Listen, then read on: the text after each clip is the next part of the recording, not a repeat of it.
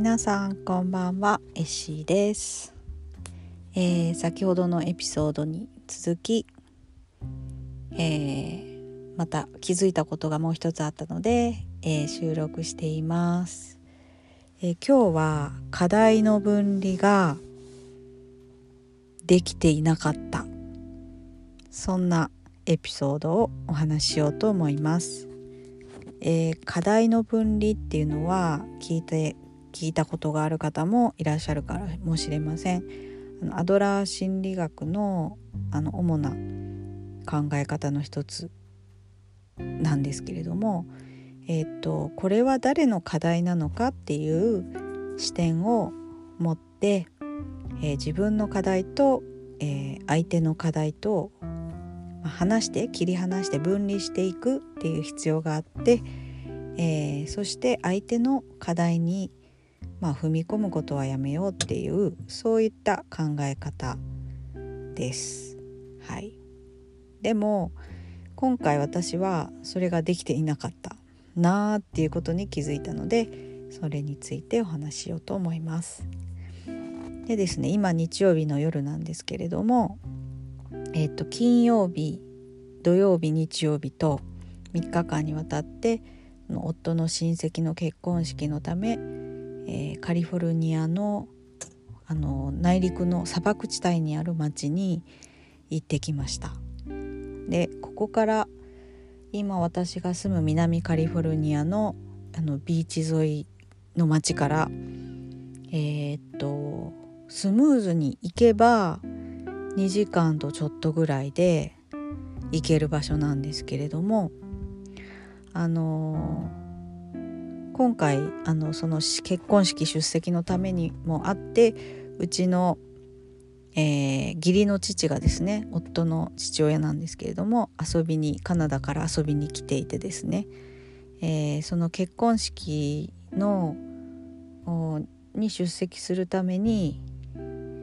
えー、まあ、私たちよりもちょっと一日早くあ準備ですね。準備のためかな。何かの呼ばれたということで一日早く木曜日にそのその町に砂漠の町に、えー、行くっていう風になっていました。なのであの車が2台必要だったんですよね。でうちには今あのすごく小さなあのフィアットっていうイタリアの車なんですけどその電気自動車がまああります。これほとんど街乗り用ですね、えー、送り迎えとか買い物とかそれそういうのに使ってるんですけどでもう1台ハイブリッドの SUV があります。でえっ、とお父がですね義理の父は一日早く行くのにこのフィアットを使って行くっていうことになりました。で私はあの一応ですね112マイルはフルに満タンにチャージするといけるっては書いてるんですけどそれそれほどいけるようにな感覚じゃないんですよね。ちょっと高速に乗ると減りが早いんですよ。で結構その普通の高速で行っても2時間以上かかるところにこの車で行けるのかなって少し私は不安があったんですけどえっとだからレンタカーを借りるのはどうかっていうことで提案したんですけど夫の方に。夫はお金がかかるしせっかく車があるからあのこれを使えばいいよってことで、えー、義理の父とももちろんどどれぐらいしかあの走行可能距離がなくって一度の充電でだからちょこちょこ充電していかなきゃいけないよっていうことはあの伝えてたしえー、義理の父もそれを理解して、えー、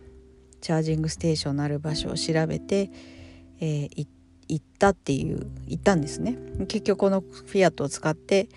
えー、現地まで行きました木曜日に。で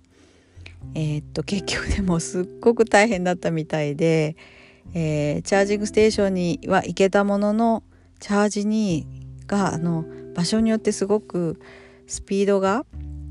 早かったり遅かったりするらしくって、え1箇所なんか2時間40分ぐらいチャージするのに待ったらしいんですね。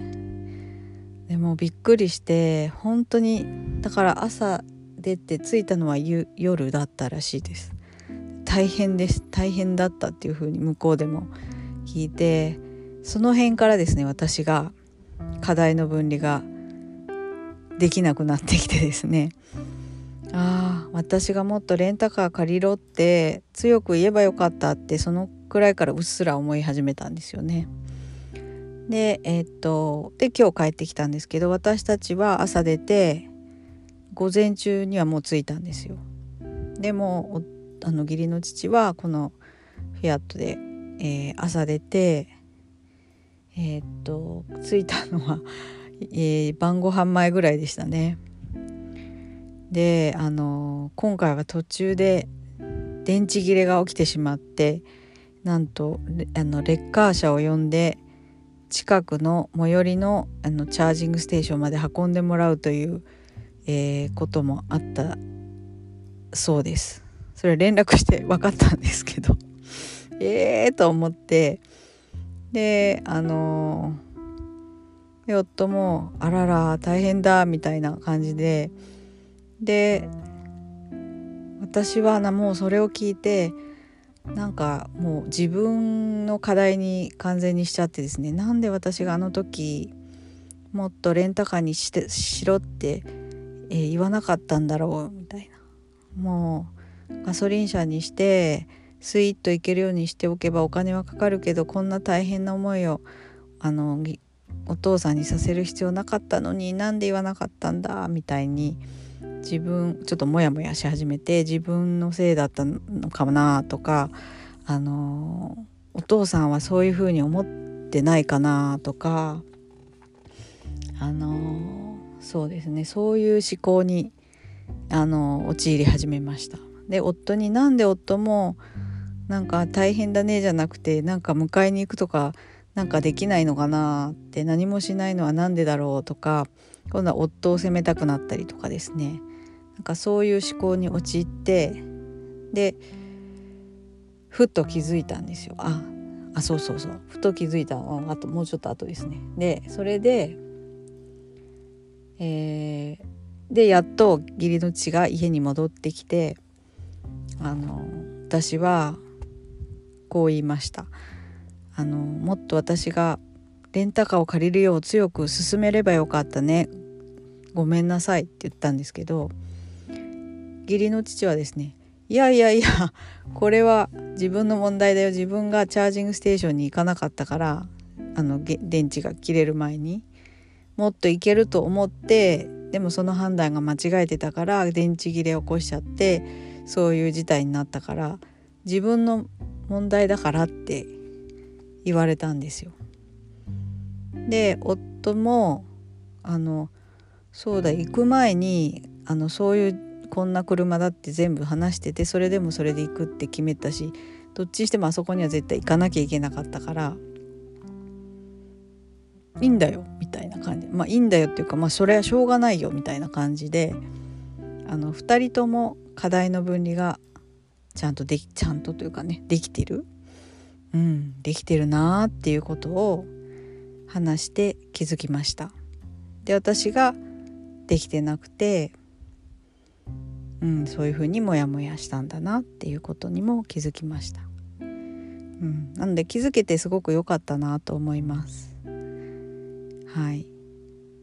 だからまあ私あの夫婦関係が劇的に変化したっていうエピソードの中で何番目だったかなお話ししてるんですけどあの昔は冷蔵庫に牛乳がないねって言われただけで私が責められてると思ってるたぐらい課題と分離は全くできてなかったんで、まあ、今でもまあ難しいところがあるんだなっていうのも改めて気づいたんですけどそんな強いモヤモヤではなかったんですよね。でそんなに自分を強く責めたわけでもなかったんですけどあそっかこういうところで課題の分離をすればいいんだなっていうのを改めて、うん、あの気づいて学んだ、えー、そんなまあちょっとしたことなんですけど、えー、そんなことがあったので気づきとしてお話しようかなと思いました。いかがだったでしょうか、えー、もしね聞いてくださっている方もうん、他の人が直面してる課題でそれをこう自分の課題に置き換えて自分がああすればよかったんじゃないか。